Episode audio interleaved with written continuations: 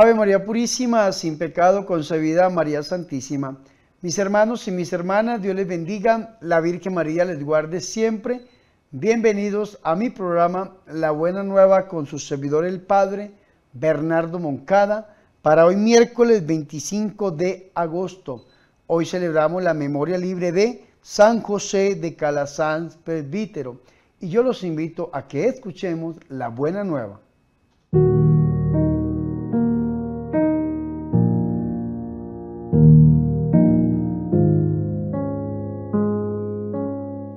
El Señor esté con ustedes. Proclamación del Santo Evangelio de nuestro Señor Jesucristo según San Mateo. En aquel tiempo habló Jesús diciendo, hay de ustedes, escribas y fariseos hipócritas, que se parecen a los sepulcros encalados. Por fuera tienen buena apariencia, pero por dentro están llenos de hueso y podredumbre. Lo mismo ustedes por fuera parecen justos, pero por dentro están repletos de hipocresía y de crímenes. Hay de ustedes, escribas y fariseos hipócritas, que edifican sepulcros a los profetas y ornamentan los mausoleos de los justos, diciendo, si hubiéramos vivido en tiempo de nuestros padres, no habríamos sido cómplices suyos en el asesinato de los profetas. Con esto atestiguan en contra de ustedes que son hijos de los que asesinaron a los profetas, colman también ustedes la medida de sus padres. Palabra del Señor.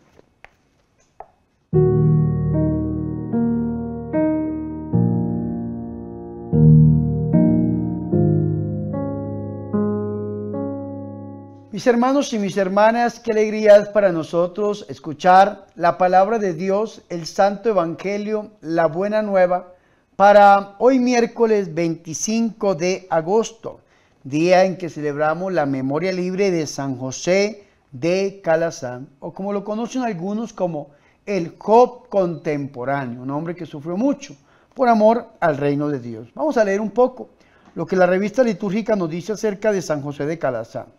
Nació en España, el padre José de Calazán llegó en el año de 1592 a Roma, de donde no volvería a salir. Abrió la primera escuela gratuita para niños de las clases más populares. Más tarde fundó un instituto destinado a ese mismo fin, que se extendió por Italia, Alemania y Polonia. En el ejercicio de su apostolado tuvo que soportar numerosas persecuciones y contradicciones y lo hizo valerosamente. Que por intercesión de San José de Calazán, los deseos de nuestros corazones se hagan una realidad. Y hoy, mis hermanos, hemos escuchado una parte del Evangelio de San Mateo, tomada del capítulo 23, versículo 27 hasta el versículo 32, donde el Señor Jesucristo está haciendo unas denuncias directas a los fariseos. Si nosotros, mis hermanos y mis hermanas, ponemos nuestra mirada en el Evangelio de San Mateo, capítulo 23, versículo 13 en adelante, inician una serie de maldiciones que el Señor pronuncia en contra de los escribas y de los fariseos, cuando dice, ay de ustedes, y es importante mis hermanos, porque el Señor va a decir siete veces esta expresión en contra de los escribas y de los fariseos ay de ustedes. Hoy hemos escuchado las dos últimas, la número 6 y la número 7. La número 6 habla de el parecer o del ser. Y es algo que también nos tiene que, digámoslo, incluir a nosotros y hacernos ver qué tenemos nosotros de fariseo en nuestra vida y de hipócrita. Recuerden, mis hermanos, que la terminación o el sufijo ta es la negación absoluta de algo. Un ejemplo, una palabra terminada en ta es la negación de algo o una palabra terminada en ma es la afirmación. Vea, idioma es el lenguaje total de un pueblo. Idiota es aquel que niega la identidad. Hipócrita es el que niega sus sentimientos. Parece una cosa, pero en realidad es otra. Cuando muchas veces nosotros tenemos algo de alguna persona y entonces lo vemos y lo saludamos como si fuera el gran amigo, mi querido hermano, pero por detrás, como dicen en la calle, la puñalada en la espalda, es decir, estamos siempre hablando mal de la persona. Entonces, parecemos, pero en realidad no somos aquello que parecemos. El Señor hoy va a denunciar esto en los fariseos, parecer o verdaderamente ser.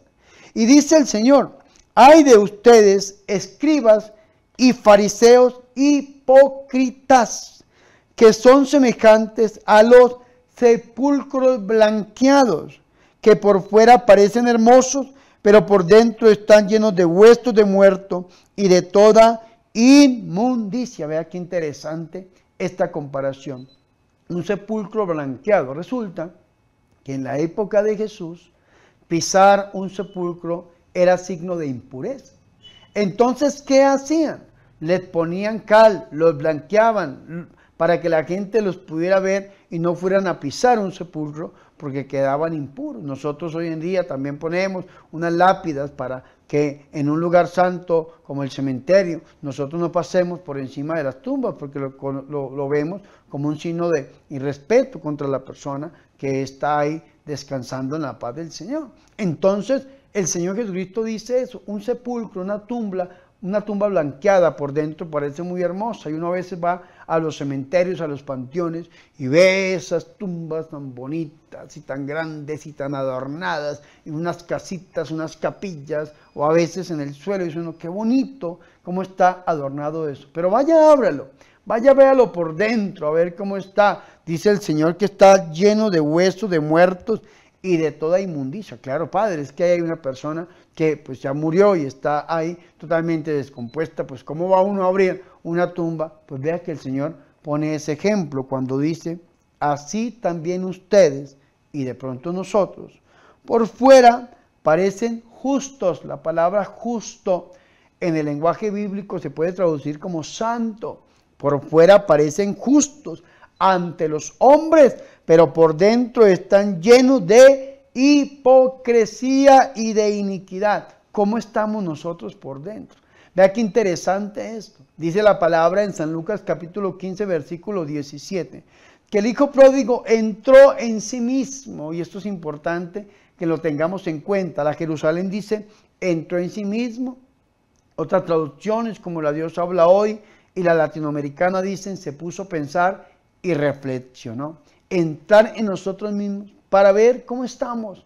¿Será que estamos llenos de hipocresía? ¿Será que estamos llenos de iniquidad? ¿Será que estamos llenos de inmundicia? El Señor Jesucristo hoy quiere que estudiemos qué hay de fariseo en nosotros, qué hay de hipócrita en nosotros, qué hay de iniquidad en nosotros, para que le entreguemos al Señor todo eso, para que el Señor cambie esto que es pecado, que es inmundicia, en gracia. Romanos 5:20, donde abundó el pecado, sobreabundará la gracia de Dios. Esta denuncia, esta sexta maldición la lanza Jesús contra los escribas, contra los fariseos, pero también nosotros tenemos que ponernos ahí, como se lo digo y se lo repito, para ver qué tenemos nosotros de hipócrita, qué tenemos nosotros de inmundicia, qué es aquello que no le da gloria a Dios, para correr al confesionario y entregárselo a nuestro Señor Jesucristo a través del presbítero o a través del obispo. Y que el Señor, a través de la iglesia, sea el que absuelva nuestra vida, sea el que perdone nuestro pecado, sea aquel que nos quite la hipocresía y nos quite la inmundicia. Y la última maldición que el Señor lanza sobre los escribas y fariseos es que ellos denuncian, pero son peores. Y también eso nos puede caer a nosotros como un balde de agua fría. Yo conozco mucha gente que siempre está así, así, así, así, señalando al otro y se, le olvida que cuando usted con un dedo señala a una persona, con otro dedo está señalando a Dios, pero tres dedos lo están señalando a usted. Yo tengo algunas personas que cuando me paro a predicar en algún lado empiezan a perseguir, a lanzar textos, a mandar una cosa y a mandar la otra cosa, persiguiendo, haciendo así, así, así. Y muchas veces denuncian, pero son peores. O, sin embargo, nosotros a veces también andamos así, con la pistola, señalando al otro. Se nos olvida que tres dedos me están señalando a mí, un dedo al hermano, pero con un dedo estamos nosotros señalando a Dios. Entonces tengamos mucho cuidado. Tengamos cuidado y primero, como dijo el Señor, saquemos la viga que hay en nuestro ojo para sacar la brisna, la paca hay en el ojo del hermano. Y eso es lo que el Señor Jesucristo le está diciendo a estas personas que se han distanciado desde antaño de la misericordia de Dios cuando dice, hay de ustedes escribas y fariseos hipócritas, porque edifican los sepulcros de los profetas y adornan los monumentos de los justos, vea, profetas y justos, adornan, edifican y dicen, si nosotros hubiéramos vivido en el tiempo de nuestros padres, no habríamos tenido parte con ellos en la sangre de los profetas. Es decir, están denunciando, pero son peores. Son peores ¿por qué? Porque Jesús conoce el corazón. Y vea lo que el Señor les dice, con lo cual atestiguan contra ustedes mismos, que son hijos de los que mataron a los profetas. Y eso es importante que nosotros lo tengamos en cuenta. Y dice el Señor, colmen también ustedes la medida de sus padres. ¿Qué quiere decir esto?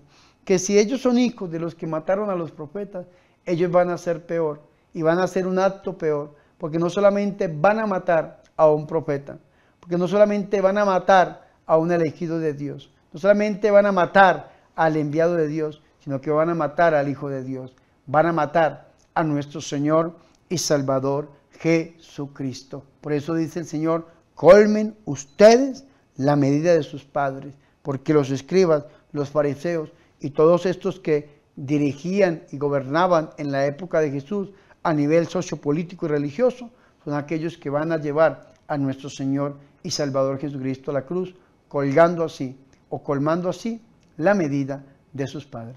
Pidámosle al Señor que nosotros hoy podamos hacer un estudio y podamos ver qué hay de iniquidad en nosotros, qué hay de hipocresía en nosotros y que aquellos pecados que cometieron nuestros padres no solamente los denunciemos, sino que nosotros no los repitamos, que nosotros no caigamos en estas maldiciones intergeneracionales, sino que sea en nuestra vida la que se corte. ¿Y cómo se hace? Volviéndonos al Señor, convirtiéndonos al Señor, renunciando a los enemigos del alma, la carne, el mundo y el diablo, y aceptando a Jesús en nuestro corazón y reconociéndolo como Dios y como nuestro único Salvador. Hagámoslo a través del corazón inmaculado de la Santísima Virgen María, nuestra Madre, y pidámosle a nuestra Madre Santa que ella le ruegue a su Hijo Jesús para que nosotros recibamos una iluminación de nuestra conciencia, una iluminación mística de nuestra alma, y verdaderamente podamos reconocer que hay de iniquidad en nosotros y podamos aceptar la gracia del Señor. Gloria al Padre, al Hijo y al Espíritu Santo, como era en el principio, ahora y siempre, por los siglos de los siglos. Amén.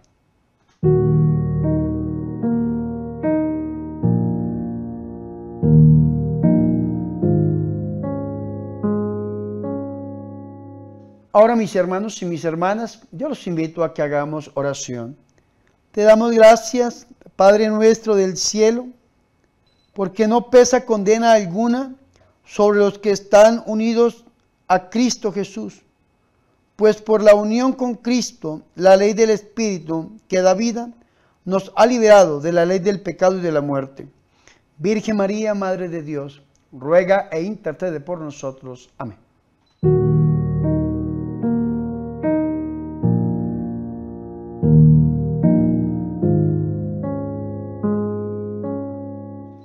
hermanos y mis hermanas, hemos llegado al final de este programa La Buena Nueva con su servidor el Padre Bernardo Moncada.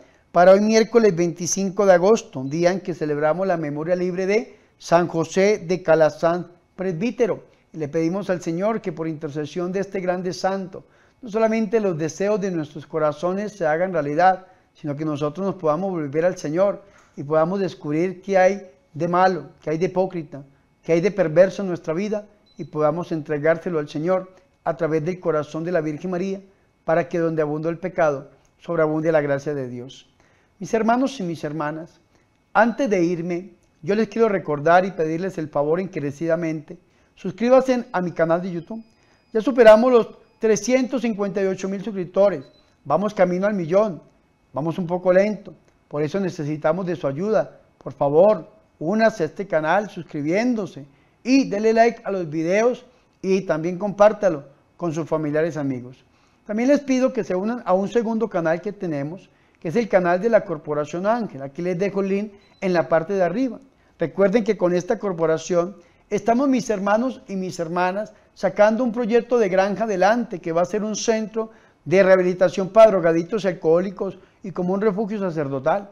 Yo los invito a ustedes a que si quieren apoyar este gran proyecto, por favor oren por él y se suscriban a este canal. También recuerden mis hermanos que el mes de septiembre es dedicado a la Biblia y también a los santos arcángeles.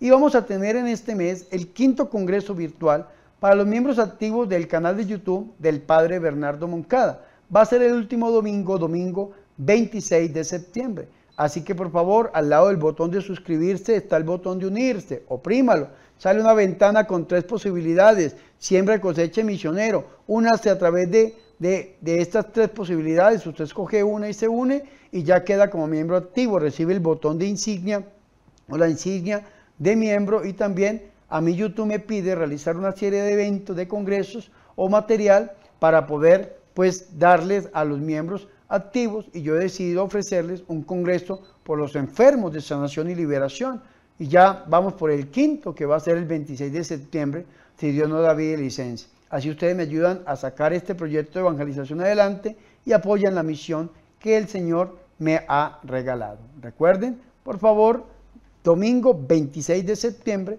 de 9 de la mañana a 5 de la tarde.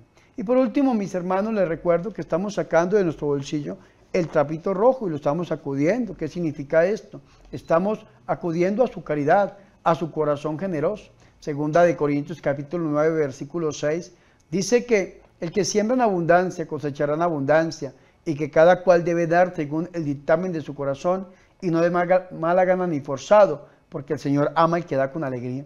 Así que yo los invito a que me extiendan una ofrenda voluntaria, la que Dios ponga en su corazón. Esta ofrenda se utilizará no solamente para el sostenimiento personal de su servidor el Padre Bernardo Moncada, sino también para sacar adelante los proyectos que el Señor nos ha regalado, el proyecto de evangelización digital y el proyecto de granja para la gloria del Señor. Así que por favor, ahí les dejo las cuentas bancarias en la pantalla y PayPal, que es un medio de pagos y de donaciones muy seguros. Y así podemos seguir adelante con nuestra evangelización. Y yo oraré por ustedes para que el Señor los bendiga al ciento por uno. No siendo más, le pedimos al Señor que bendiga nuestras vidas. El Señor esté con ustedes. Y la bendición de Dios Todopoderoso, Padre, Hijo y Espíritu Santo, descienda sobre ustedes y permanezca para siempre. Amén. Por favor, recen por mí. Recuerden que yo soy el Padre Bernardo Moncada, su amigo, su sacerdote, que yo soy su servidor.